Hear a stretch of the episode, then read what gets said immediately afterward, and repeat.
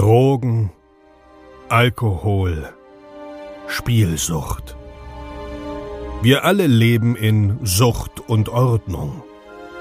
Dieser Podcast berichtet über Konsum und Süchte, ohne diese zu verurteilen oder zu verherrlichen. Herzlich willkommen bei Sucht und Ordnung. Einen wunderschönen guten Tag und herzlich willkommen zu einer neuen Episode Sucht und Ordnung, dein Podcast für vorurteilsfreie Aufklärung über psychotrope Substanzen, Drogenpolitik und Suchtprävention. Erste Episode 2022 und bevor diese Episode losgeht, ihr kennt es noch aus dem letzten Jahr, möchte ich mich bedanken, denn auch über den Jahreswechsel und über meine Winterpause hinaus gab es Spender. Vielen, vielen lieben Dank an der Stelle. Patrick, dir ähm, denn du hast drei Euro im Monat gespendet via Steady. Ein Döner im Monat geht also auf deinen Nacken. Herzlichen Dank, Patrick. Und da schließt sich der Thomas an. Thomas, drei Euro via Steady im Monat. Vielen, vielen lieben Dank. Ein Döner auf deinen Nacken. Und weil alle guten Dinge bekanntlich drei sind, hat sich Susanne nicht lumpen lassen. Susanne, drei Euro im Monat via Steady als kleine Unterstützung. Vielen, vielen lieben Dank. Ein Döner auch auf deinen Nacken im Monat. Das bedeutet, im letzten Monat haben wir sechs Döner pro Monat gemacht. Das heißt, sechs Tage ist schon mal ein Döner drin. Nicht schlecht. Ähm, das war aber nicht alles. Milena hat 4,20 Euro gespendet, 420. Vielen, vielen lieben Dank, Milena. Und der liebe Marco hat einen Zehner gespendet ähm, mit dem Zusatz fürs neue Mountainbike. Marco, vielen, vielen lieben Dank. Und ja, es hat mich sehr gefreut. Also echt nice. Was bei mir zwischen den Jahren los war und warum ich drei Wochen Pause genommen habe, das äh, erzähle ich euch nicht jetzt, denn ähm, ich möchte der Episode nicht den Raum nehmen, sondern da werde ich vielleicht eine eigene Episode zumachen. Ne? Äh, ihr Lieben, ich wünsche euch jetzt aber ganz viel Spaß mit dieser Episode mit dem lieben Toni von Schnee von gestern. Ähm, er war in der stationären Therapie und darüber quatschen wir heute. Sein Instagram-Profil findet ihr unten in den Show Notes oder in der Videobeschreibung. Und ähm, ja, lasst ein bisschen Liebe da. Ich freue mich riesig. Viel Spaß mit der Episode und bitte denkt dran, du bist ein Geschenk für die Welt. Viel Spaß.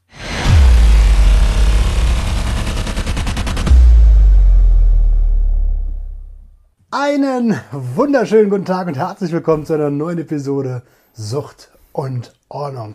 Heute von der Casting Couch mit Toni. Wie fühlt es sich an kurz vorher? Ich bin sehr aufgeregt. Nein, Nein. Ähm, Toni aka Razer äh, war ja schon mal bei uns und ähm, da haben wir darüber gesprochen, äh, über, dein, über deine, wie heißt das, Referenzsubstanz mhm. Kokain und da war es kurz davor, dass du auf Therapie gehst. Jetzt, darf ich spoilern, ist ja. die Therapie eigentlich so gut wie vorbei. Du wartest nur darauf, dass es Ausgang ist vorbei. Genau, anderthalb Wochen noch. Anderthalb Wochen noch. Um, wie lange warst du jetzt drin? Sechs Monate dann. Klingt doch ein bisschen wie Knast. Wa? Klingt ein bisschen wie Knast. Fühlt sich auch an wie Knast? Da ich noch nicht im Knast war, kann ich das nicht so. aber ja, manchmal schon, glaube ich. Ähm, wo warst du? Oder wo bist du? Ich war äh, in Berlin, in, in der Nähe vom Wannsee. Äh, wie, wie war das, als du da, also wie hast du dich gefühlt, kurz bevor du drin bist? Scheiße. Weil? Ähm, ja, es war, ich muss dazu sagen, ich kam aus der Entgiftung im Mai, Ende, Ende Mai, Anfang Juni und hatte einen Aufnahmetermin für Ende Juli. Mhm. Und es war dann irgendwie äh, so, dass ich leider noch mal einen Rückfall hatte. Ja, ich, und ich genau mich. an demselben Tag klingelte mein Telefon. Ich weiß noch, das war ein Dienstag, glaube ich. Dienstag oder Mittwoch. Und Telefon klingelte, ob ich nicht schon am Freitag kommen will. Und war dann so, ja, gerne. Und übelst viel Wasser getrunken in der Hoffnung, weil die machen eine UK. UK, Urinkontrolle. Urinkontrolle, genau. Bevor du aufgenommen wirst und äh, dachte mir so, scheiße ähm, dann wird das mit der Aufnahme wahrscheinlich nichts. War dann auch so. Hab dann mit der Mitarbeiterin vom Sozialdienst dann nochmal geredet. und durfte eine Woche später hin. Die hat mir dann einen Urintest mitgegeben gehabt, also so einen Schnelltest für zu Hause. Den habe ich, glaube ich, am Mittwoch dann eine Woche später gemacht, dann angerufen und meinte, ja, wird äh, posi äh, positiv, sage ich schon, negativ sein und äh, wurde dann eine Woche später aufgenommen. Okay, äh, das heißt, darauf, äh, da, da habe ich ein, zwei Fragen zu. Ähm, ich stelle mir vor, ich sitze gerade drauf zu Hause, Ja. Telefon klingelt Ja. und die sagen, hey, äh, ich weiß, Sie warten schon lange auf den Therapieplatz, aber Ja. jetzt ist es soweit. Ja, Was ist da in deinem Kopf passiert? scheiße. Also es war halt so, ähm, ich war sehr motiviert, war vorher nochmal auch in der Shisha-Bar, hab auch da nochmal Alkohol getrunken, muss ich sagen, weil Alkohol jetzt nicht so mein Hauptproblem, wie gesagt, ist. Und mein Suchtfilm meinte dann so, ja, bis zu dem Tag dann, ja komm, bis Ende Juli ist noch Zeit. Du hast dann so zwei Wochen, so Mitte Juli einfach auf, dass da nichts passiert so. Also richtig geplant auch und man war auch überzeugt davon, dass das so klappt. Und dann, wie du gerade sagst, ich glaube zwei Stunden nach dem Rückfall, also war ja, ne, nicht nur einmal, sondern, also der Rückfall, klar, Wie lange ging denn der? Ein Tag. Also Ach es so, war halt ach ein, ein, eine Session halt. Okay. Ich glaube, ein halbes Gramm habe ich dann nochmal gekauft gehabt. Ich glaube, es war ein halbes. Ja, und war dann irgendwie sehr komisch, weil du kriegst dann, wie du gerade sagst, den Anruf, ja, wollen Sie schon Freitag kommen? Äh, ja, ja. war halt, es war halt absolut weird, so Ja, klar. Irgendwie. Es war echt unheimlich, weil ich dachte, das kann jetzt nicht sein. So, die haben gesagt, die rufen eventuell vorher an, kam kein Anruf und genau an dem Tag, wo ich einen Rückfall fabriziert habe, klingelt dann das Telefon so und ja. okay. Und dann bist du halt irgendwann rein. Dann haben, dann haben die die UK, äh, die UK gemacht, eine Woche später oder was? Ja. Und haben dann gesagt, hier, äh, äh, Ist negativ, du jetzt, kannst bleiben. Jetzt kannst du, Toni. Ja. Okay. Ein bisschen gleich da geblieben. Da, da geblieben.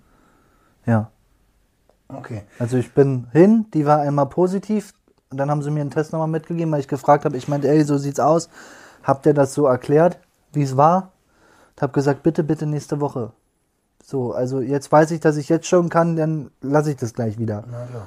Und äh, war auch so. Also ich konnte eine Woche später dann Gott sei Dank hin, habe dann durchgehalten die Woche. Es war auch nicht das Problem, die eine Woche dann nicht zu konsumieren, weil du ja wusstest, okay, ab jetzt geht's dann los. Es war halt einfach das Suchthirn, was da echt nochmal meinte, so, ey, du willst jetzt wirklich aufhören, ja?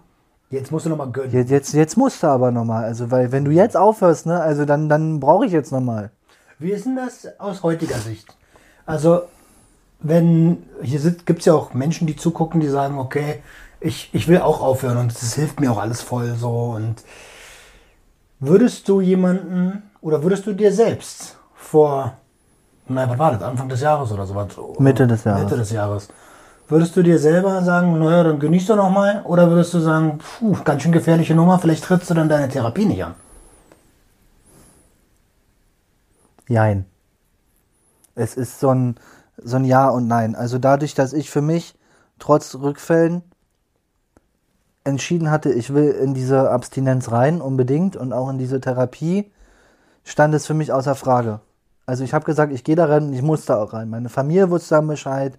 Äh, ich, ich konnte mich nicht mehr durchschlingeln. So. Also ich kam eh nicht drum rum. Allerdings glaube ich, dass man,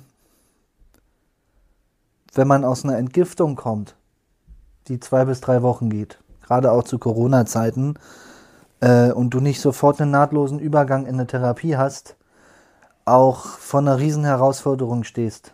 Und äh, ich glaube, das Selbstwert wird bei vielen, also Selbstwert spielt eine Rolle, dann spielt äh, äh, Konsequenz, dass du sagst, okay, stell mal vor, das wären zwei Monate gewesen bis Ende Juli. Mach die mal alleine nach drei Wochen Entgiftung. Na ja, klar. Und Ich glaub, konsumieren wir das die ist- zwei Monate. Ja, ja. Das wird deswegen Beziehungsweise konsumier mal nicht. Ich glaube, das ist nämlich die Herausforderung, wenn du aus einer Entgiftung kommst. Ja. So, wo halt, also Entgiftung, viele denken immer, das ist so ein krasser Prozess. Nee, da, also wenn du Glück hast, gibt's da eine Gruppe. So, das war in meiner Entgiftung, die ich gemacht habe vor der Therapie, ganz gut. Da gab's so Tagesgedanken, hieß das. Da hast du einen Stapel mit Karten gehabt und dann durfte jeden Tag ein anderer zwei Kärtchen ziehen und da waren so Sachen bei wie, wie lerne ich Geduld? Wie gehe ich mit Stress um? Also das, das war ganz cool, aber das ist auch nicht der Sonderfall.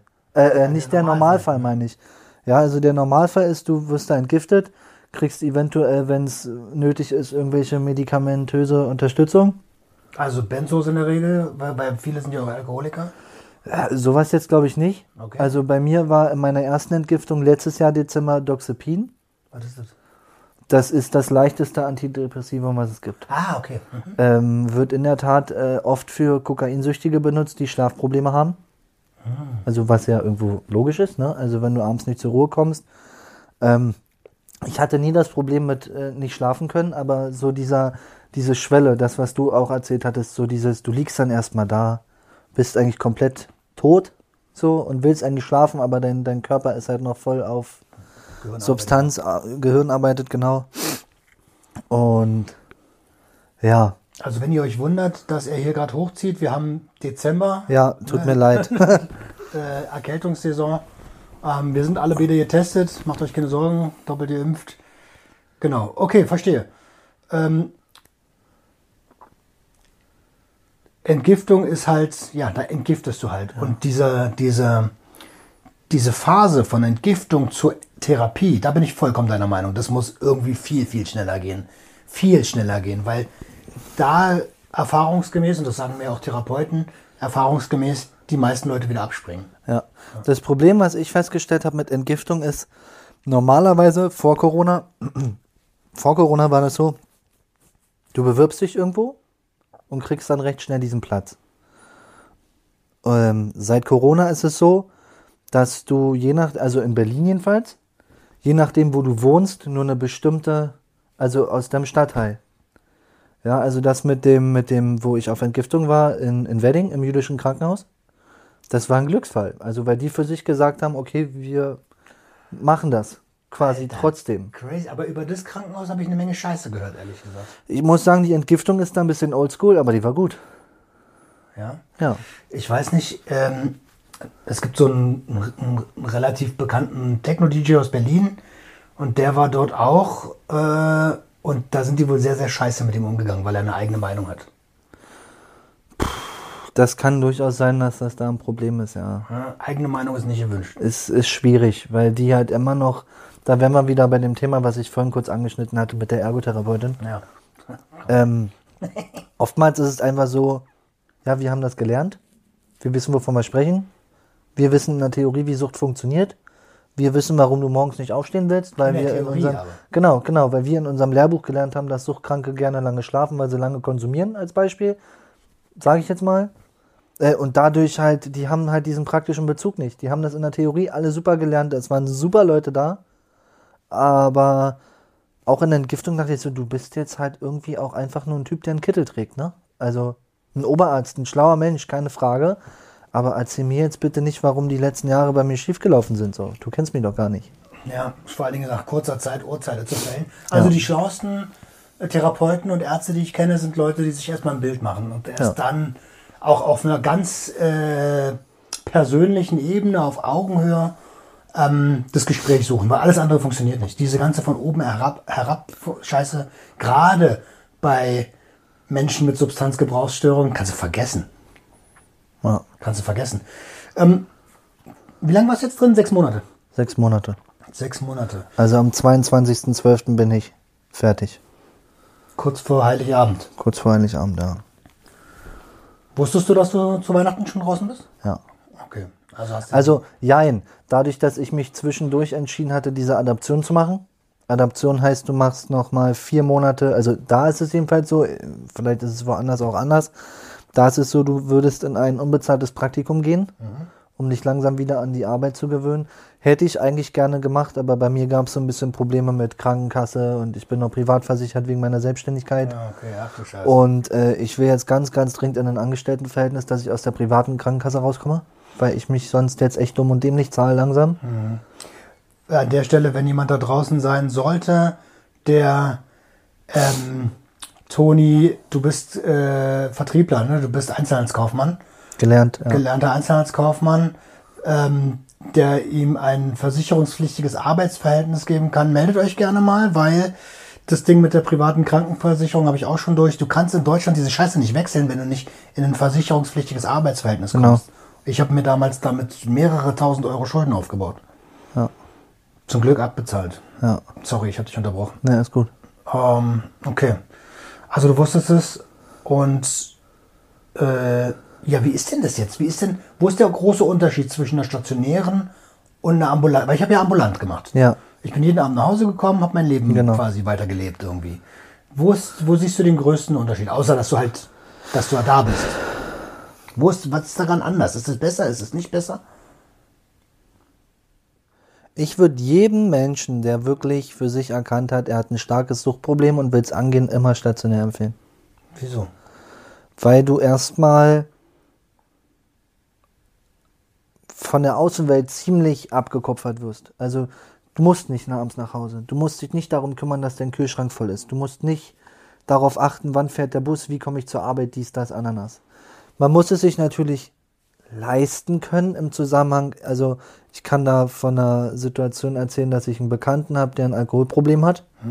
Der hat eine gute Arbeitsposition in einem, auch in einem Handelsunternehmen und ist da irgendwie Schichtleiter und macht Dienstpläne, dies, das, Ananas und trinkt halt in seinem Feierabend gerne und hat auch zu mir gesagt, Toni, großen Respekt, dass du es kannst. Ich kann es mir nicht erlauben. Ich sag so, klar kannst du dir das erlauben. Gerade du kannst dir das erlauben.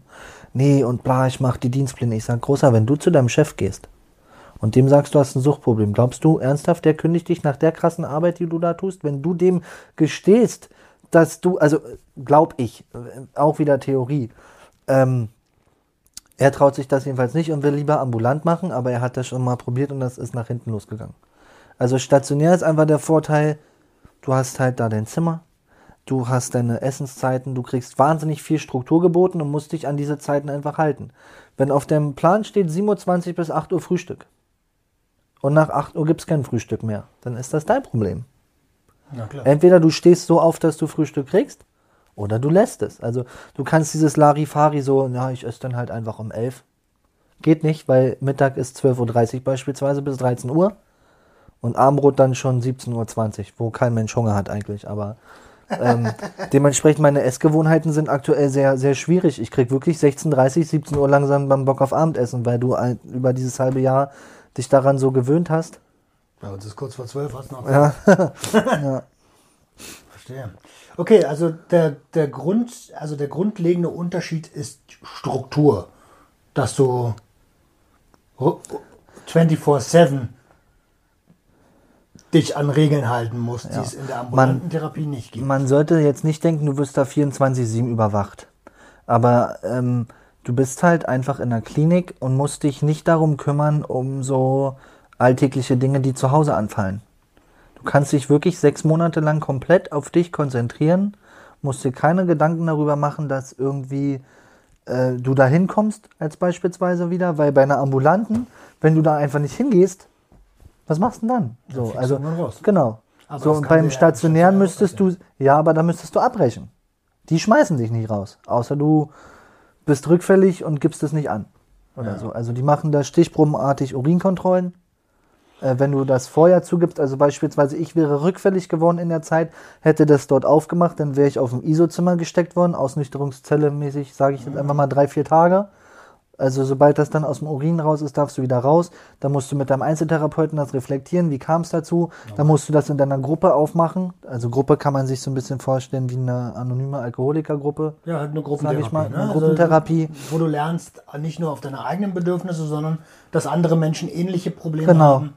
Und Genau. äh, du vielleicht aus deren Sichtweisen auch Genau. lernen kannst. Ja, aber wenn du jetzt zum Beispiel eine Urinkontrolle hast und die ist positiv und die fragen dich, äh, da ist ja THC und dann sagst du, ja, ich habe einen gekifft, ja, dann ist es halt vorbei. Also die wollen schon irgendwo ein Stück weit Ehrlichkeit. Das ist bei der Ambulanten genauso. Ja, Also da ist es auch so, wenn du vorher darüber sprichst, so niemand wird rausgeschmissen. Also in den Re wenn es tausendmal passiert, natürlich schon. Aber ähm, da ist es auch so, wenn du darüber redest, dann wird es genau, genau das gleiche Prozedere. Genau das gleiche Prozedere. ja. Okay, der, na gut. Ich, Und ich hab, das erste, was ich jetzt denke, ist, ist es vielleicht, also erstmal ist es eine ganz individuelle Sache. Der eine braucht mehr Struktur, der andere vielleicht nicht. Ja. Und kommt es vielleicht eine auf die Schwere der Störung vor? Auf Ah, jeden Fall auch. Ja. Ich denke, der große Punkt ist, dass viele, äh, die nennen das da Höhenflug. Wenn du zwei Monate clean bist, glauben viele, naja, jetzt krieg ich es vielleicht auch alleine hin. Du glaubst gar nicht, wie viele Leute nach zwei Monaten da der Meinung waren, sie gehen in eine Ambulante, abgebrochen haben oder das irgendwie hingekriegt haben, in eine Ambulante zu gehen und nach einer Woche rückfällig wurden. Ja, klar. Oder teils noch am selben Tag. Also man hat jetzt so den einen oder anderen auch, den ich bei mir in der Gruppe hatte, wo ich sage, gut, der war jetzt auch ein bisschen jünger, aber wo ich mir auch dachte, schade, ey, du hast ein halbes Jahr hier durchgezogen, hast jetzt irgendwie deine eigene Wohnung in Berlin und der kam aus Bayern. Naja, für den ist Berlin halt wahrscheinlich äh, als alleine Familie da unten. Ich glaube, der hat eine Woche oder so. Und dann, Durchgehalten. Ja. ja. ja, durchgehalten im Zusammenhang. Du musst es ja irgendwo auch wollen, ne? Aber Genau.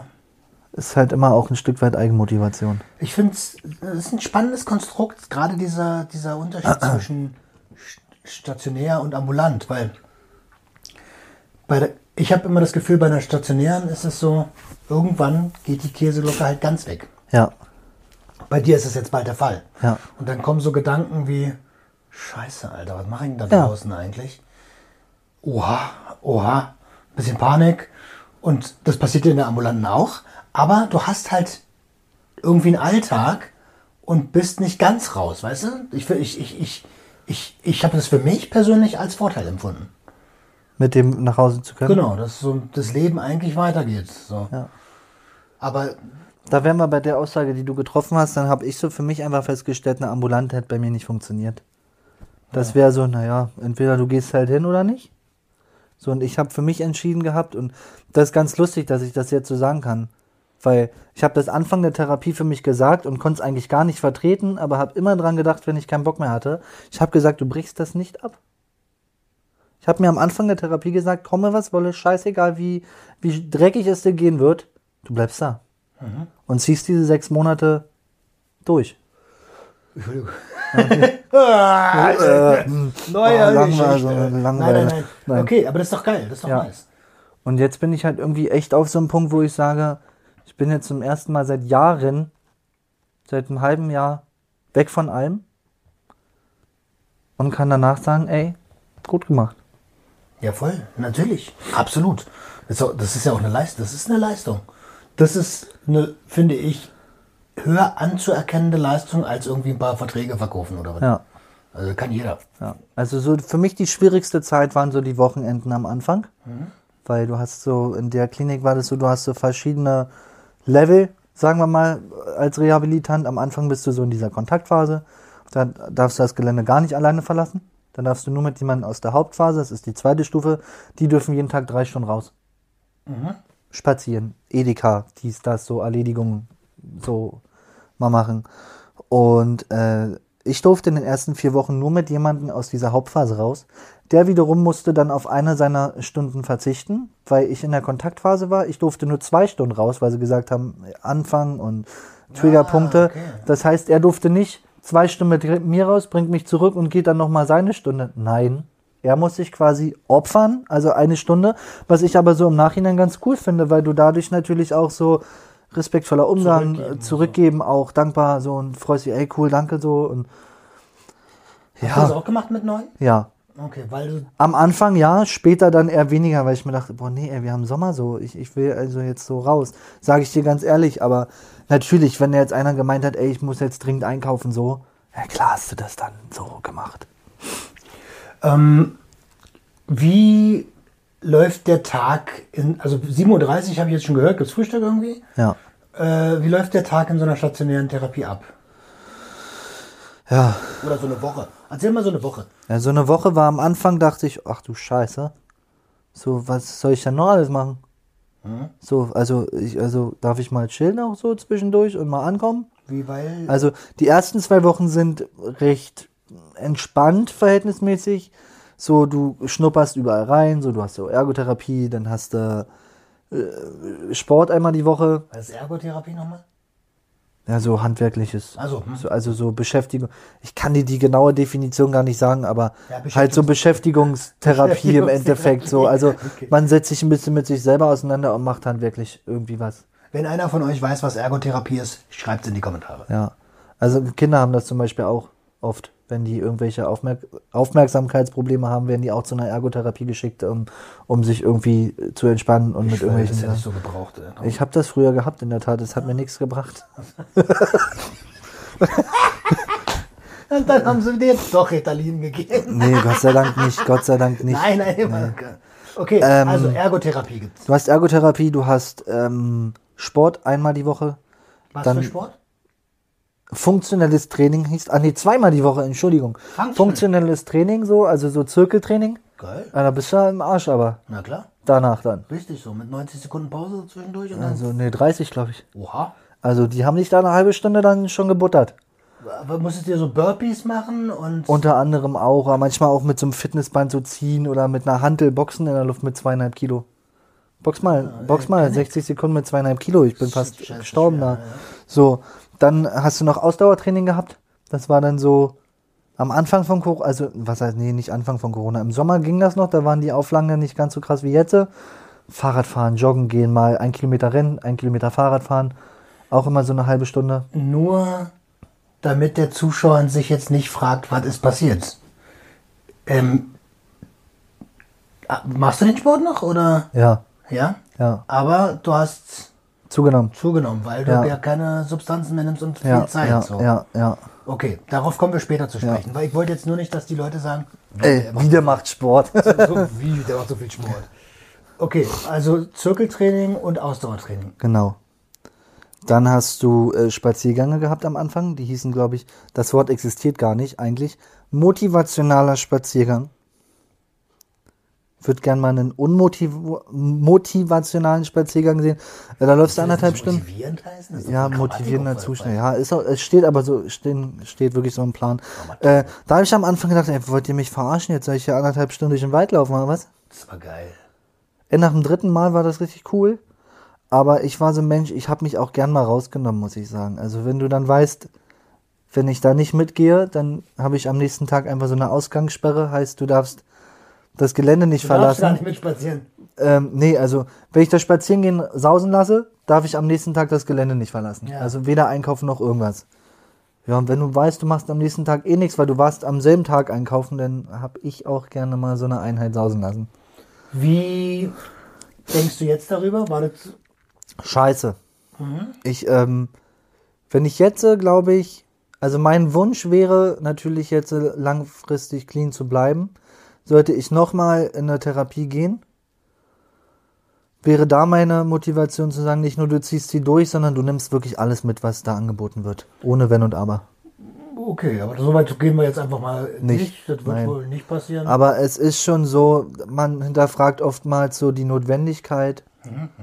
Man merkt auch, also man merkt oft auch, wie faul man teils geworden ist, weil man sich so denkt, ey, ich habe jetzt eine Stunde Ergo gehabt, ich habe heute Morgen noch Gruppe gehabt, anderthalb Stunden oder so. Und jetzt wollt ihr noch, dass ich anderthalb Stunden durch den Wald laufe. Ganz ehrlich? Aber es hilft. ja, voll. Das hilft. Es hilft. Aber du musst das, musst das verstehen, dass man manchmal auch erstmal 20 Minuten laufen muss, um diese Notwendigkeit zu haben. Das war teils echt so, boah, gar kein Bock. Und dann bist du 20 Minuten gelaufen, auf einmal bist du am Wannsee und denkst, na, Gott sei Dank bist du rausgegangen, weil auf einmal die Sonne noch durch die Bäume scheint oder so. Ja, dass man wieder ein bisschen was gute frische Luft und so was Gutes. Gerade Therapiesitzungen sind anstrengend. Psychischer Stress ohne Ende. Ja. Emotionaler Stress. Da kommen Sachen hoch, das glaubst du gar nicht. ja, Und, und viele, mich eingeschlossen, machen dann oft den Fehler zu sagen, boah, war das anstrengend, jetzt Couching, Alter, Ja. Couching. Und dann so ein Spaziergang, das wirkt oft Wunder. ja, Also da, aber das versteht man erst später. ja. Okay, d- wie geht's weiter? Also, jetzt haben wir, waren diese drei Aktivitäten alle an einem Tag? Nee, also du hast ähm, zum Beispiel alle zwei Wochen hast du noch Oberarztvisite. Da gehst du dann hin, sitzt fünf Minuten bei dem Oberarzt drin, der fragt dich, wie geht's dir? Was macht Suchtdruck? Also außerhalb deines Einzelgespräches, der ist für die Medikamente zum Beispiel zuständig. Also du kannst nicht einfach zur Pflege gehen und sagen, du hast Kopfschmerzen regelmäßig und geben Sie mir mal was. Ja. Der Oberarzt muss das anordnen. Und das ist auch schon ganz gut so, weil, ja, Versuchen ist, halt, ne? die versuchen, na klar. Glaubst gar nicht, was da manchmal abging, so von wegen, ey, hier, und brauchst du die unbedingt noch und kann ich die nicht nehmen von dir und so. das ist schon hart, ne? Aber sagen wir mal so, auch wieder so ein Ding. Ich habe ähm, eine Phase gehabt, da hatte ich sehr viel Suchtdruck. Da habe ich mir dann dieses Doxepin nochmal ansetzen lassen sozusagen. Und ich hatte eine Woche später, glaube ich, eine Urinkontrolle. Einfach weil ich auch im Ausgang war. Und er hat es gleich gesehen und hat gemeint, kriegen Sie hier äh, Medikamente eigentlich? Also weil er sich nicht sicher war, weil die haben da morgens auf dem Tisch und abends und mit allgemein den ganzen Tag so, so Tablettendosen. So Blister, So ne? Blister, genau. Und hier, und dann gehst du hin, sagst hier, mein Name ist XY und dann wissen die sofort hier, da, dieser Blister und das kriegt der. So, und wenn du da nicht täglich bist und du schmeißt dir einfach beispielsweise jetzt irgendeine Schmerztablette heimlich auf, auf deinem Zimmer und die würden im System sehen, der hat gar keine Medikamente angesetzt, wüssten die sofort, du bist irgendwie. Hast du irgendwas gemacht? Das ist aber auch gut. Ja, So ja das ist gut so. Also die Sicherheit ist schon, ist schon gut. Wie viele UKs hast du in der Woche? Kann man nicht pauschalisieren. Das machen die komplett zufällig. Also ich kann mich erinnern, dass ich mal sechs Wochen gar keine hatte.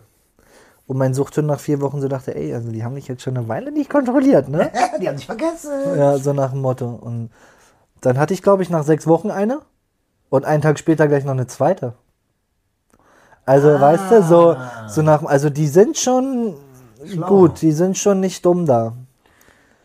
Was halt auch ein bisschen verstörend ist, äh, die haben, kennst du diesen, diesen Spiegel, wenn du einkaufen bist, an der Kasse stehst, wo die oben dann so Ja, reingucken ja, ja, können mhm. in deinen Einkaufswagen? Ja.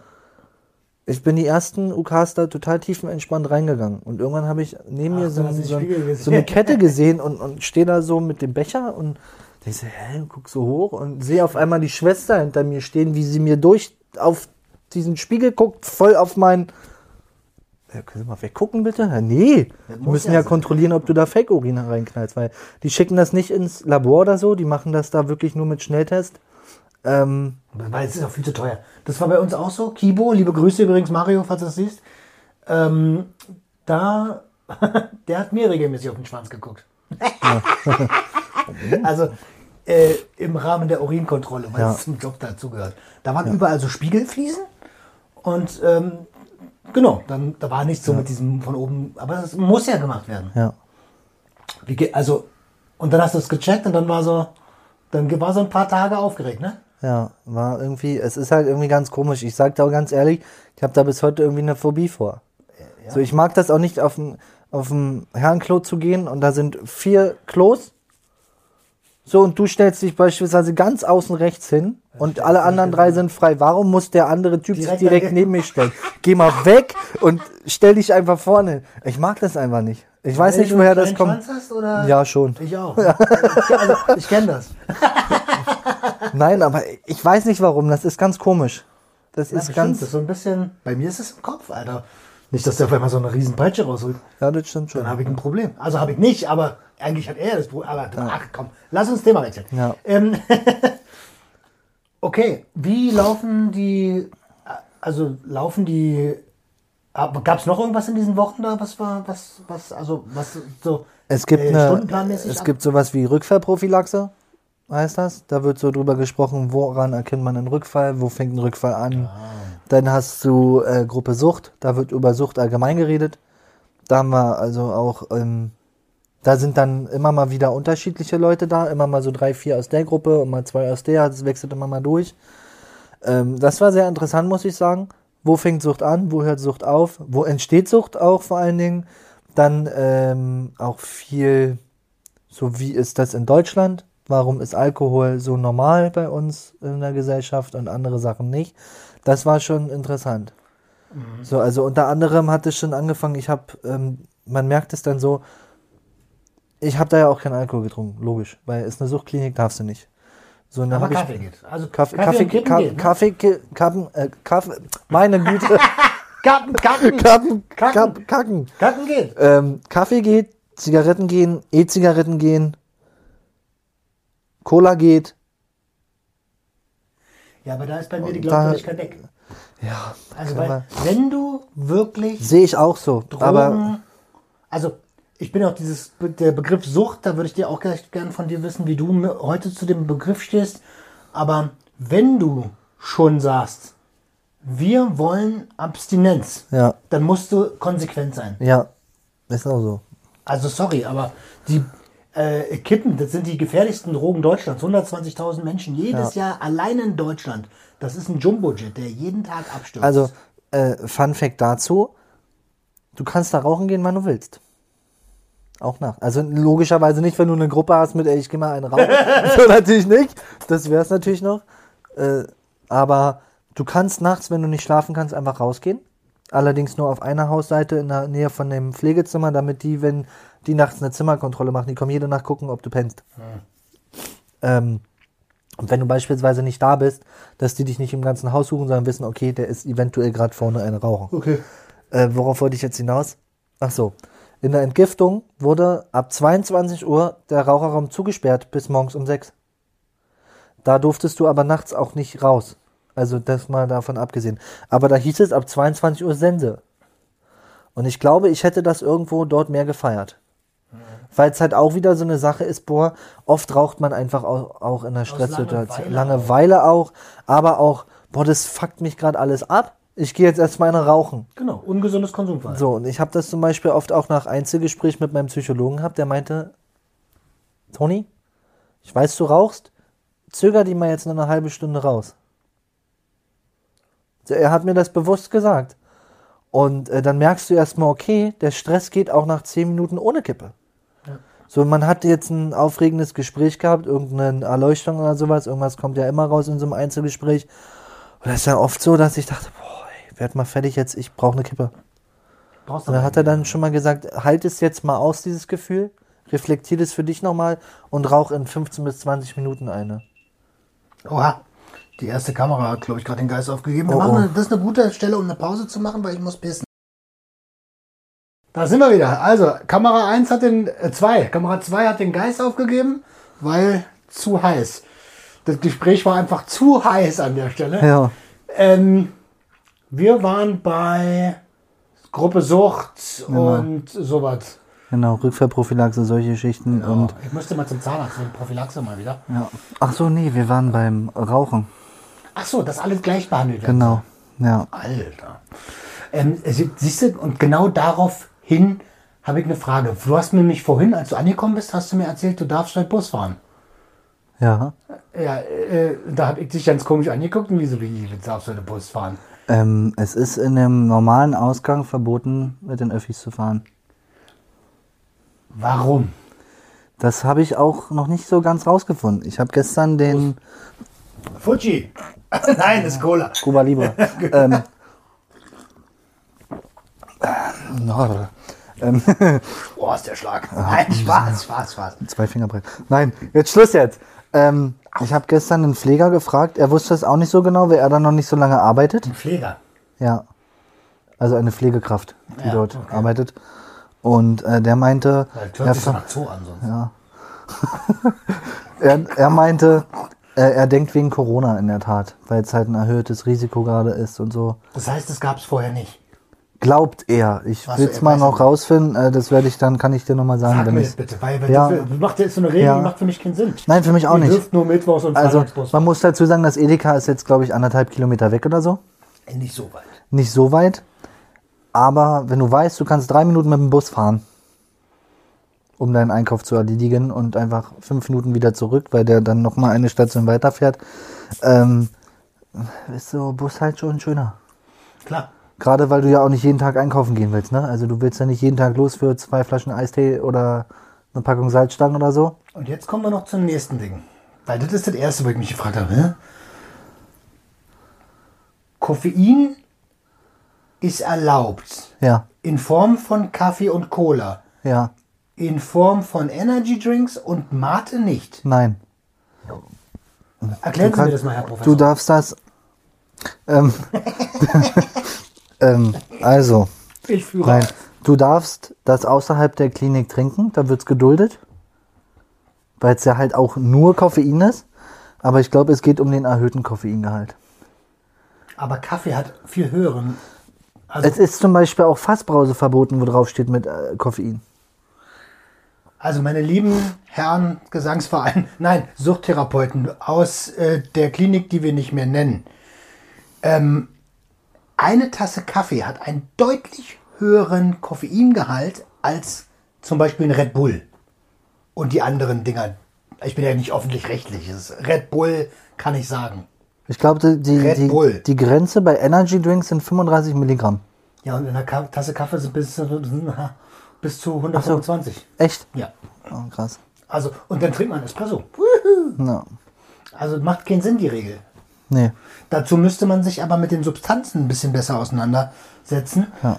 Ähm, und generell finde ich das Ganze, also es ist nur meine Meinung. Es, und für eine, für eine Therapiezeit ist es auch in Ordnung. Aber dieses, die totale Abstinenz, das ist Schwachsinn. Äh, ich könnte mir vorstellen, Red Bull verboten, weil viele mit Alkohol das trinken. Mhm. Mate, Turbomate, ich weiß nicht, ob dir das ein Begriff ist. War das ein Turbomate? Naja, du trinkst oben den ersten Schluck raus. Mhm. Zwei, drei, vier, wenn du Bock hast. Wenn du richtig Bock hast, auch fünf und dann füllst du mit Wodka auf. Kenne ich nicht. Turbomate. Aber ich also so, nie so- so, also- so kenne ich das aus Clubs halt, dass du halt, wenn du eine, eine Mate mit Wodka bestellst, sagt er auch immer, trink mal oben raus und je nachdem, wie viel du raustrinkst, will er dann den Rest für den Wodka. So, weißt du? Also, dass die deswegen halt, Sinn. das wäre jetzt für mich die einzige Erklärung, die mir in den Sinn kommt. So, Okay, und aber halt gibt so ja eine- auch jetzt zum Beispiel Rockstar mit Blaubeergeschmack. Ja, aber Blaubeerige. kennst du, kennst du jemanden, der Rockstar mit, mit Wodka trinkt? Nee, Nee. ich kenne auch keinen. Das wollte darauf wollte ich ja hinaus. Ja. Blueberry Wodka Rockstar, weiß ich nicht, ob das nicht. Aber ist halt Energy, werden sie sagen, kommt aufs Gleiche raus. So. Gut. Na gut, also, okay. Macht das für dich Sinn? Weil ich habe ja jetzt ziemlich deutlich gesagt, was ich davon halte. Auch wieder Ja und Nein.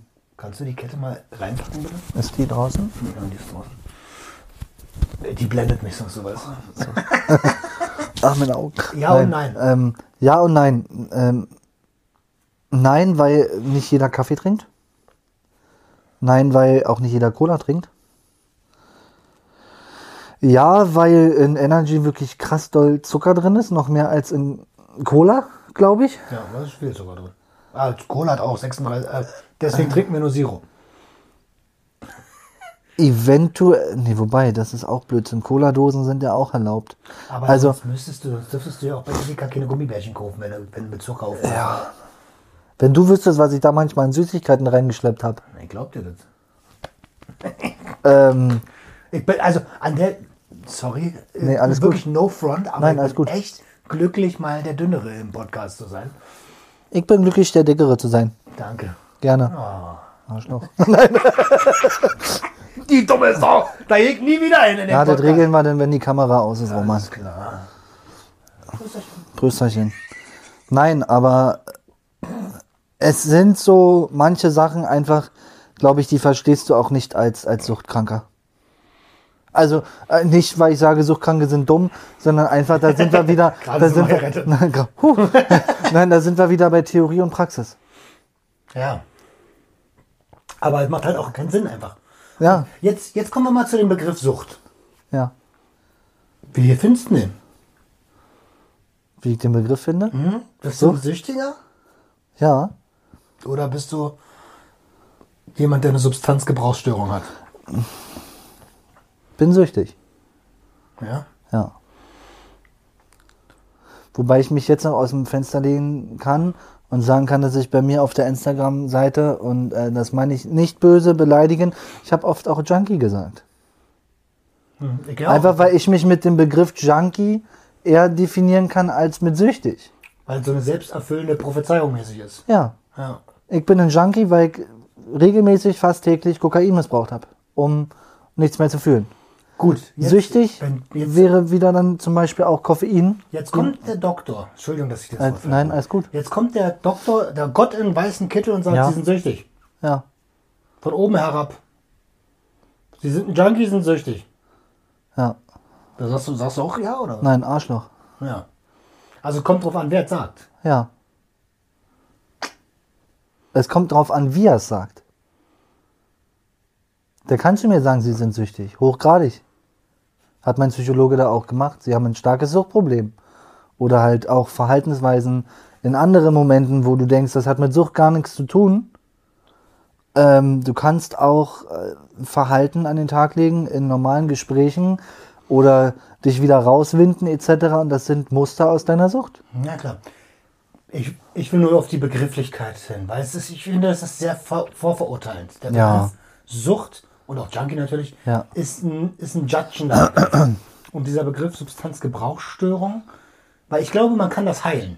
Auch wenn es eine lebenslange Diagnose ist von den, von den Präferenzsubstanzen. Ah, okay. Ja.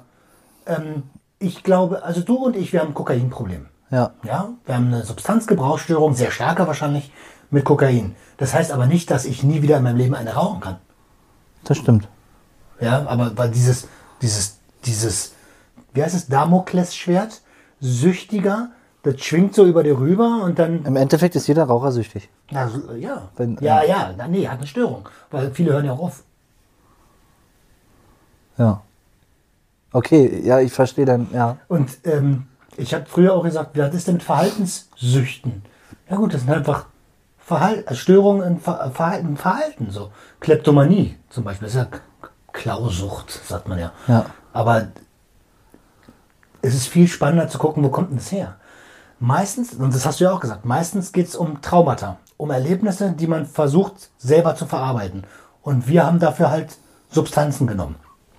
Wir müssen jetzt nicht auf dieses eingehen, was wir da jeweils ja. verdrängt haben äh, oder verarbeiten, versucht haben zu verarbeiten. Aber wenn dieses Traumata dann irgendwann mal verarbeitet ist, ohne Substanzen, Dann hast du eine gute Chance, glaube ich. dann glaube ich nämlich auch. Das glaube ich nämlich auch. Also, ich arbeite ja ganz stark daran und du weißt es, ich hatte einen Rückfall vor einigen Wochen, also wenn dieses Video draußen ist, vor einigen Wochen.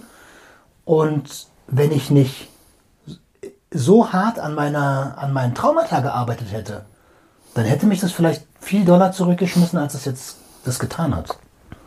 Also ist da vielleicht die entscheidende Arbeit zu tun. Jeden Fall. Also ich denke mal, es ist auch schwierig. Du, du fängst ja nicht an mit einer Substanz, die Substanz zu konsumieren und sagst, oh, ich habe jetzt Bock, abhängig davon zu werden. Ja. So ist es ja auch nicht. Das ist ja meistens dann, dass du auch je nach Substanz ganz, ganz schnell in diese Sucht verfällst, weil es halt die eine stärker dieses nicht verarbeitete Problem wegmacht für den Moment als eine andere Substanz. Kommt natürlich auch darauf an, wie stark dein Traumata ist, ne? Also davon hängt es auch noch ab. Und, ähm, und Mann, funktioniert ey, jetzt nicht. Ja, funktioniert. Nee. Also da, da können wir, glaube ich, beide sagen, das, was man damit verdrängen möchte, das äh, kommt wieder hoch irgendwann. Ja, definitiv. Äh, Also es gab einige Momente, wo ich gemerkt habe, auch gerade nach Einzelgesprächen, dass ich Suchtdruck bekommen habe. krass, ne? Ja, du redest also mit deinem Psychologen, du weißt ganz genau, du willst es nicht konsumieren. Der gibt dir ja keine Antworten, sondern die Antworten gibst du dir ja selber. So war es jetzt mit dem Psychologen dort vor Ort. Gut, oder? Der guckt nur so ein bisschen. Und genau, Ne? genau. Aber es gab so Momente, wo ich mir dachte, also sorry für die Aussprache, wo ich mir dachte, du Arsch, Alter. Ja, das ist doch noch locker, du kannst ja alles sagen. Also, wo ich mir dachte, so, wer, wer bist du denn, dass du mir jetzt diese Erkenntnis geben darfst? Verpiss dich! So, und dann war natürlich das Hirn auf einmal bei diesem Thema, was du sonst verdrängt hast, und dann mein Hirn gleich Kokain, Kokain, Kokain. Gab es auch noch andere Substanzen eigentlich, von denen du, wo, mit denen du eine Störung hast? Früher Cannabis. Ist kein Brokkoli übrigens. Ähm, Liebe Grüße an den Deutschen Handverband, ja. Georg. Hi. ähm, hat Kokain weggemacht, also Suchtverlagerung, eindeutig. Äh, ich habe aber in der Tat auch einmal einen Tag gehabt, wo ich viel an Feiern gedacht habe und so dachte, boah, wie wäre es mal wieder feiern zu gehen, dies, das. Und aus dem Nix dachte ich, ja, jetzt mal eine Pille schmeißen.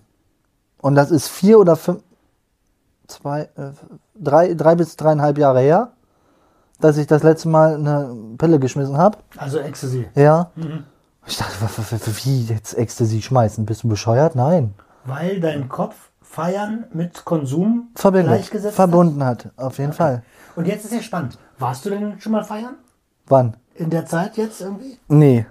Ah, Naja, Doch, du war bist ich. ja jetzt raus aus der Therapie. Ja, Jetzt nein, du ich war feiern. sagen. Nein, also es ist ja, ich habe es auch aufgemacht dann. Ich war in der Tat feiern. Ich wollte im Oktober auf dem Open Air Was für eins? ähm, von meinem alten Stammclub. Drum and Bass.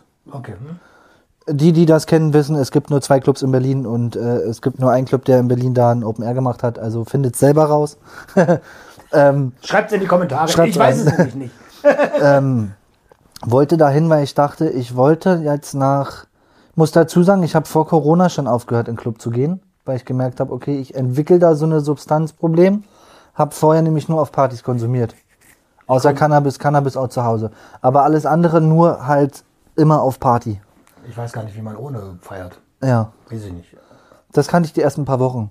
So, die ersten paar Wochen kannte ich noch ohne und dann probiert dies, das und naja, lange Rede, kurzer Sinn, das ging nicht, weil mein Psychologe vor Ort der Meinung war, das ist zu früh im Oktober. Da war ich also gerade drei Monate da. Ähm, ich war ziemlich sauer, weil ich wusste, Club wird schwerer.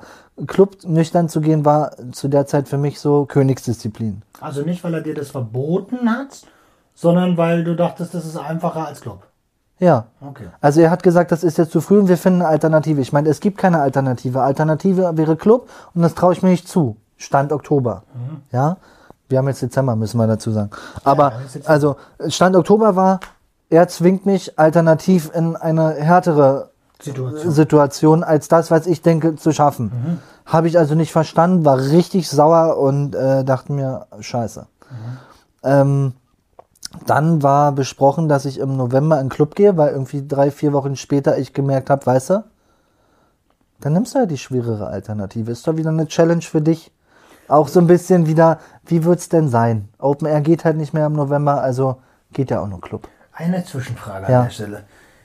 Wie sind die dort, die Therapeuten dort aufgestellt? Weil normalerweise sagst du ja, das ist eine Risikosituation, die solltest du vermeiden. In Ja. der abstinenzorientierten Ja. Therapie. Ähm, es kommt auf den Typen an und auch wie du es argumentierst.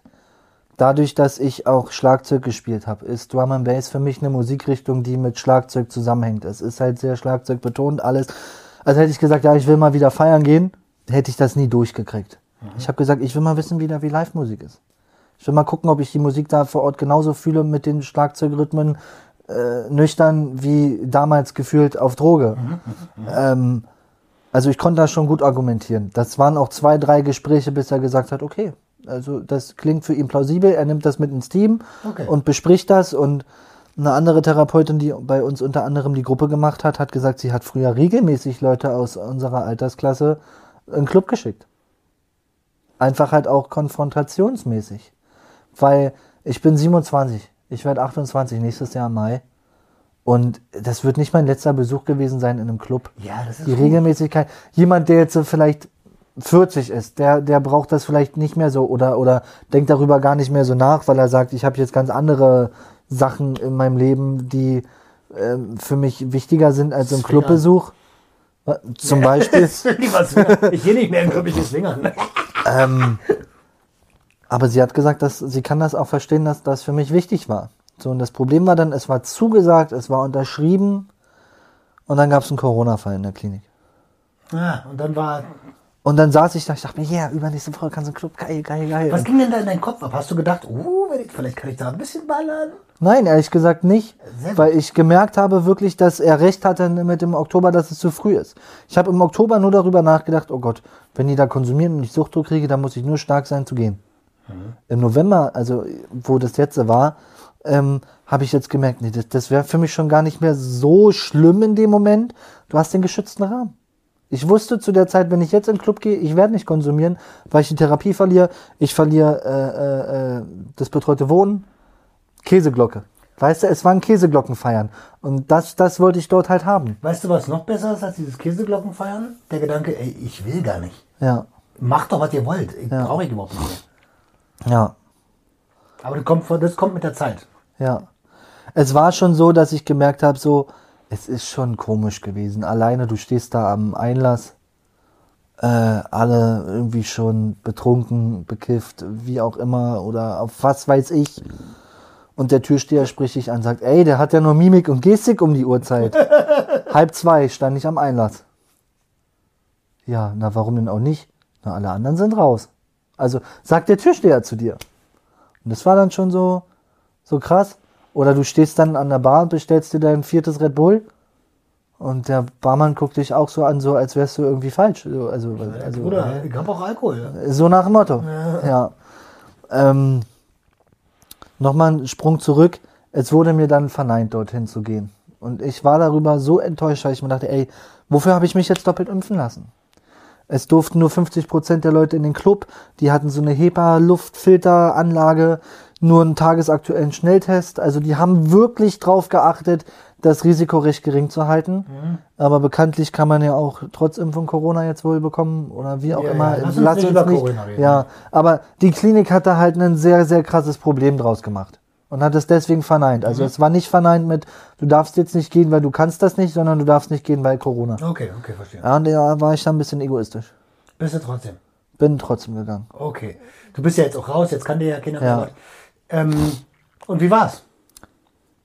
Ähm, es war eine sehr interessante Er- Erfahrung, nüchtern mal da reinzugehen. Also auch alleine der Weg dahin, so, so, so kein Bier oder nix oder auch kein geraucht vorher, weil ich Feierzeit kannte ich nur mit Konsum, wie gesagt, dann.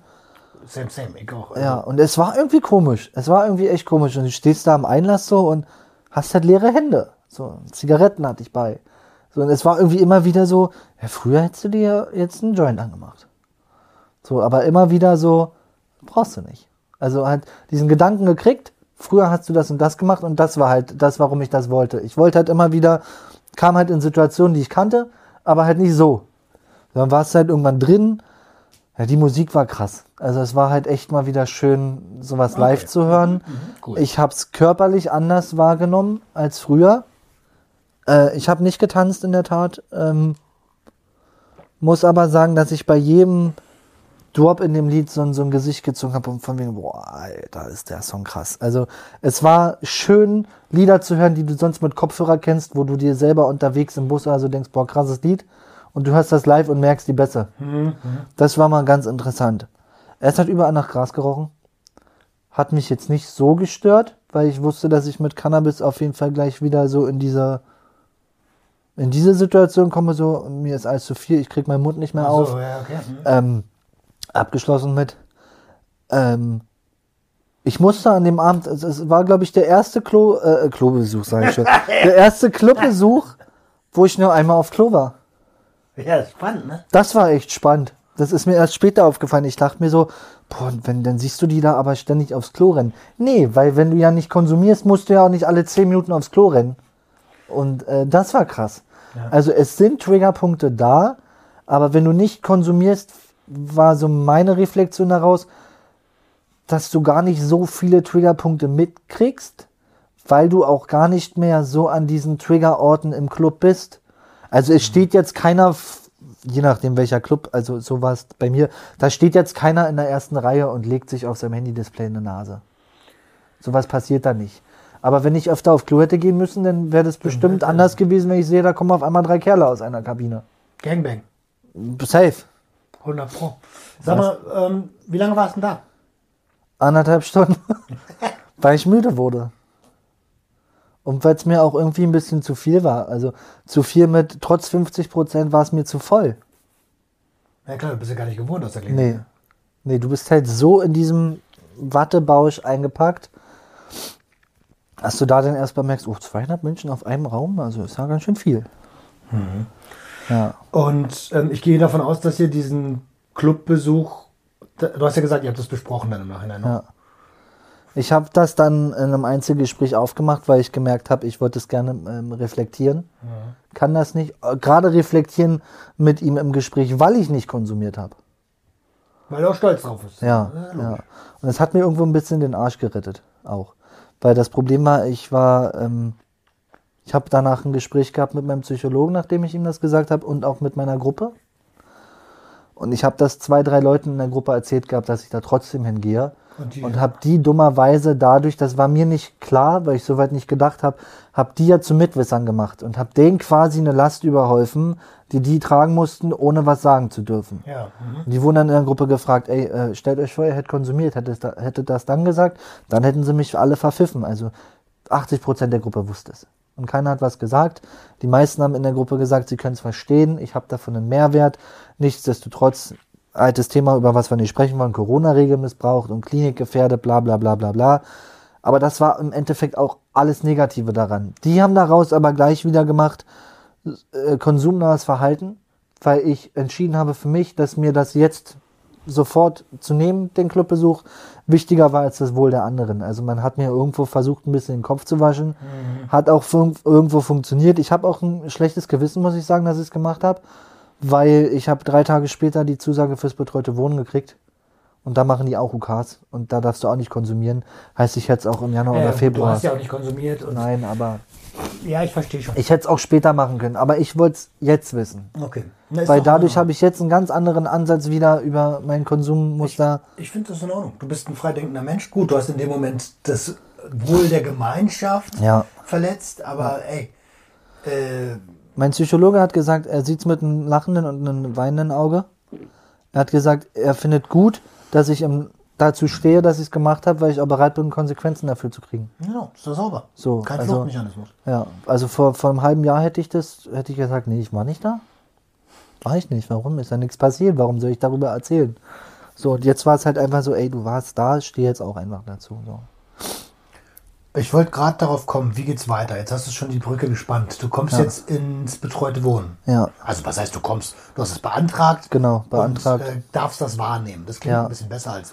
Du, Also stand- so, du. Stand jetzt ist, es ist beantragt mit dem, mit dem betreuten Wohnen zusammen und ich warte jetzt nur auf eine Zusage. Also auf, also es ist alles zum Amt geschickt, Sozialamt. Und wer da alles mit drin denkt, ist ja verrückt. Bill Gates, Auch. seine Mutter. Die auch. Ja. Okay, also äh, viele Instanzen. Wie viel musstest du da Antragsgedöns? Weil kann mir vorstellen, Das ging recht schnell, das hat der Sozialarbeiter dort alles gemacht. Also ich habe, das war ganz lustig. Ich hatte bei mir jemanden in der Gruppe, ähm, der ist dahin und ich hatte erst ein anderes betreutes Wohnen Aussicht, dann musstest du eine Bewerbung schreiben und dies und das und war alles ultra stressig. Und äh, der meinte, ja, ruf doch mal bei dem da an, wo ich jetzt hingehe. Und ich habe an dem Tag, der ist auf dem Freitag entlassen worden. Warte mal, wir haben, welchen haben wir heute? wir haben heute Heiligabend, den 24. Ja, Bist schon raus, seit zwei Tagen. ja, ja. Frohe Weihnachten übrigens. danke dir auch. Ich habe gar kein Geschenk für dich. Ja. Doch. Aber das kriegst du nach. Später, wenn die Kamera aus ist. Nein, also ich habe Ende Hast du ein Geschenk für mich?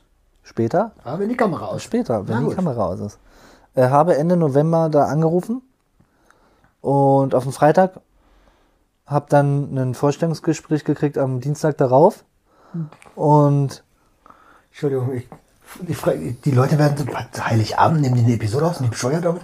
Ja, es ist noch ziemlich. eigentlich ist es nicht schlimm, Roman. Sie wissen, dass ich hier bin. Nee, ich meine. Ach, also, das ist nicht live. Es ist nicht live, die ganzen Klatscher sind eingespielt. Jetzt, also. Ach so. Gut, Entschuldigung. Also, wir haben das vor zwei Wochen aufgenommen, da warst du noch nicht draußen. Gut, Ja. all klar. Das Zack, darf ist nicht so schlimm. zack, bumm, die Ente. Weißt du. Ja. Und habe das, wie gesagt, beantragt, Vorstellungsgespräch gehabt, musste dem dann einmal kurz so, eine- so eine Suchtgeschichte aufschreiben, ähm, habe ihm die zurückgeschickt und darauf die Woche war ich dann nochmal da und da hat er dann mit mir Anträge ausgefüllt, was zum Sozialamt geht. Auch nochmal, er hat einen, hat einen Bericht über mich geschrieben und alles und ja. Aber es waren so zwei, drei Sachen auf jeden Fall. Okay. Krankenkassenkarte, äh, Ausweis, so diesen ganzen Scheiß halt. Wie lange wi- wird das betreute Wohnen dann gehen? Ähm, ich erstmal zugesagt ist es für zwei Jahre, Cool. was eigentlich ganz geil ist, weil äh, also es ist eine, eine WG, entweder eine Zweier- oder eine Dreier-WG, weiß ich noch nicht. Ähm, und ich habe dann erstmal Zeit, auf jeden Fall ein bisschen Minus wieder zu erarbeiten, also nicht zu erarbeiten, sondern ein bisschen Plus zu erarbeiten, mir Arbeit zu suchen und auf jeden Fall wieder Zeit, endlich wieder Zeit, Minus Schulden zu machen. Private Nein, aber der, der Punkt ist ja einfach der, Entschuldigung. betreute Wohnen ist halt immer noch ein geschützter Rahmen. Ja. Wenn ich da konsumiere, fliege ich raus. Ich habe noch keinen WBS-Schein. Das sind alles Sachen, die kann ich jetzt auf ganz entspannt da angehen.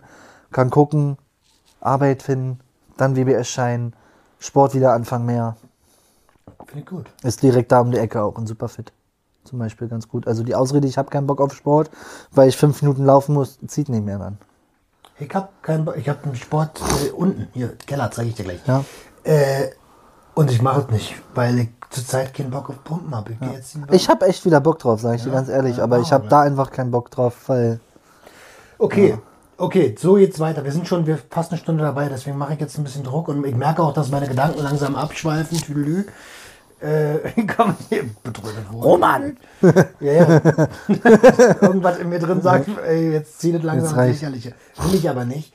Ähm, wie geht's beruflich weiter? Ich bin am überlegen, in welche Richtung es geht. Also die Selbstständigkeit werde ich aufhören. Maximal nebenberuflich. Ähm, ich würde gern wieder in den Handel oder in die Automobilbranche. Auf jeden Fall wieder irgendwie was verkaufen. Etwas verkaufen? Etwas verkaufen. Egal was? Es muss schon was sein, womit ich mich identifizieren kann. Also es wären jetzt keine Klamotten oder irgendwie Schmuck oder so. Also ich könnte jetzt nicht in einem Juwelier arbeiten und dir irgendwie eine tolle Silberkette zeigen oder so. Da- da- Also da habe ich, ich trage zwar selber gern mal eine Kette, aber das wäre nichts, wo ich jetzt greifbar bin oder so.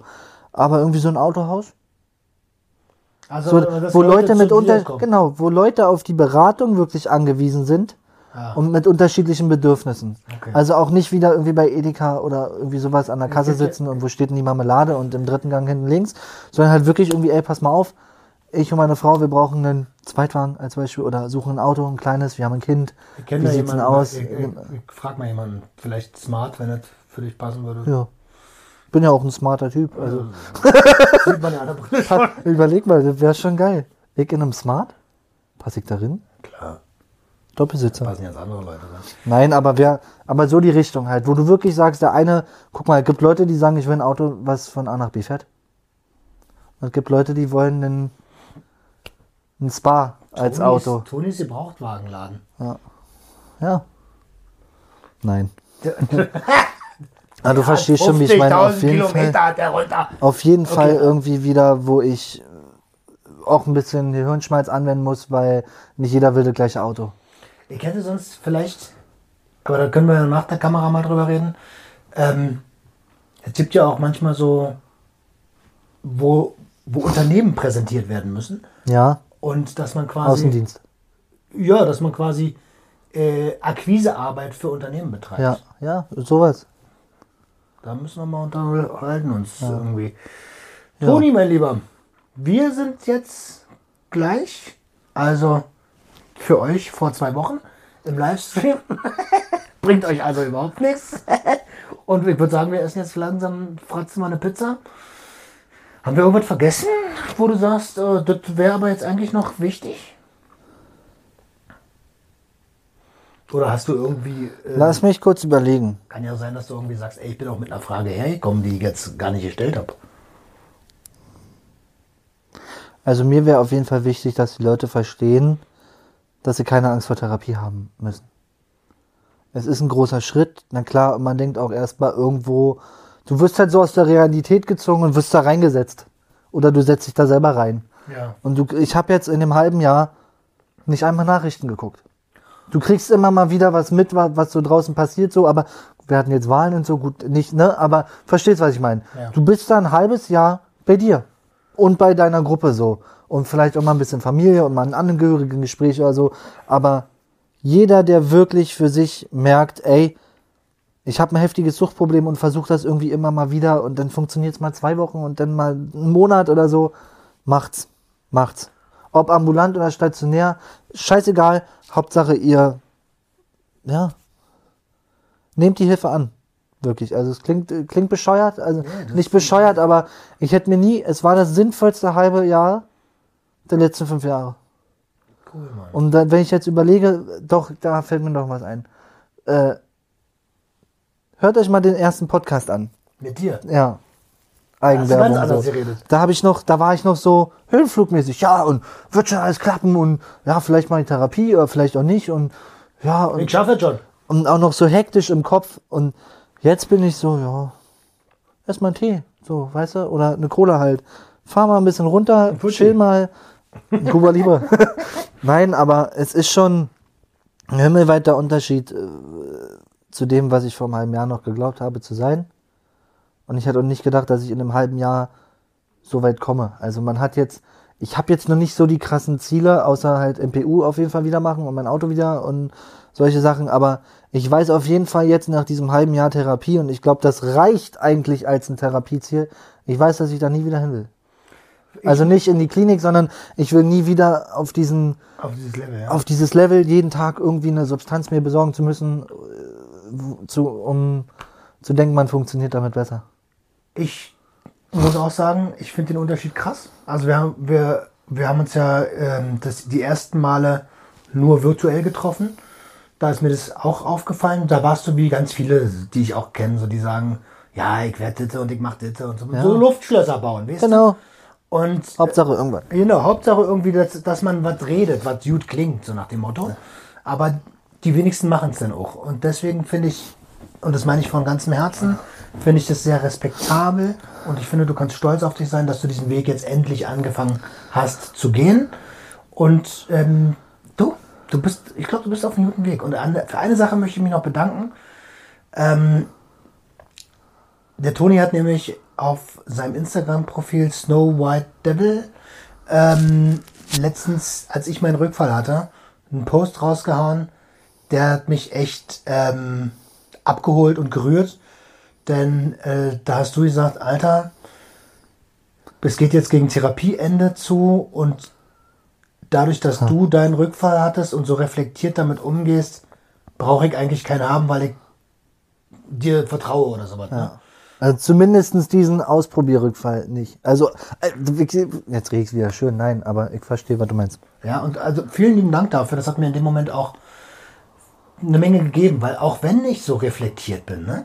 Und auch wenn ich weiß, was ich da getan habe, habe ich trotzdem so ein bisschen das Gefühl, die Community enttäuscht zu haben, weil da auch ganz Brauchst viele sagen, ja, weiß ich ja, weiß ich, ist ja Schwachsinn. Oh man, genau das macht dich authentisch. Genau dieser Schritt, dass du da die Eier hast, oder wie auch immer wir das jetzt nennen wollen, dich da hinzusetzen und zu sagst, Leute, pass auf, so ist das gelaufen.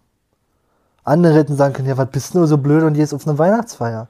Weil das ist menschlich, man will da auch Kontakt. Ja, ja, und äh, das ist ja das, was ich meinte mit Therapie. Du wirst da so ein Watte gepackt und wird erzählt, nein, geh nicht in den Club, geh nicht in eine Bar. Entschuldige bitte, also ich habe Freunde, die trinken Alkohol, tut mir leid. So, aber du hast das halt für dich entschieden, bewusst, und hast dich da hingesetzt und hast danach halt dafür gerade gestanden. Logisch. Und das ist viel wert. Andere hätten das verheimlicht. Ja, ja, kann, Ja, andere hätten es verheimlicht. Ja, ich wollte nur Danke sagen. Gerne. Toni, wann sehen wir uns wieder? Nach der Adaption dann. Äh, nach der betreuten Wohngeschichte. Na, ich hoffe schon während der betreuten Wohngeschichte, ja, Jetzt hatten also- wir einmal vor der Therapie, jetzt haben wir nach der Therapie. Ne? Mahlzeit? Und, äh, oh Gott, oh Gott, den muss ich schneiden. Ich, ich, Dr. Ogen hasst es, wenn ich ihn so rülpse. Ähm, und dann machen wir natürlich irgendwie noch, wollen wir den Ja, Weg also von mir aus? Halbzeit. Du bist Also herzlich so. gern jederzeit ja, eingeladen, will cool. ich sagen. So, und jetzt mach bitte noch einmal den Cartman. Welchen denn? Mach, mach eine Abmoderation. Darf ich weggucken? Da- Ja, du musst eine So, ich Abmoderation war zu Gast bei Roman Kranke. Ähm, ja, vielen Dank, dass er da wart. Äh, Eric Hartman ist immer ein bisschen peinlich, weil ähm, ich den noch nicht so perfekt beherrsche, aber jetzt ist Schluss hier und äh, Ah, Sucht in Ordnung. Sucht und Ordnung Podcast ist jetzt vorbei. Genau. Ihr Lieben, vielen lieben Dank, dass ihr bis hierhin dabei wart. Checkt unten die Videobeschreibung oder die Shownotes, wenn ihr es im Podcast hört und lasst ein bisschen Liebe da. Das Instagram-Profil ist natürlich verlinkt vom Toni.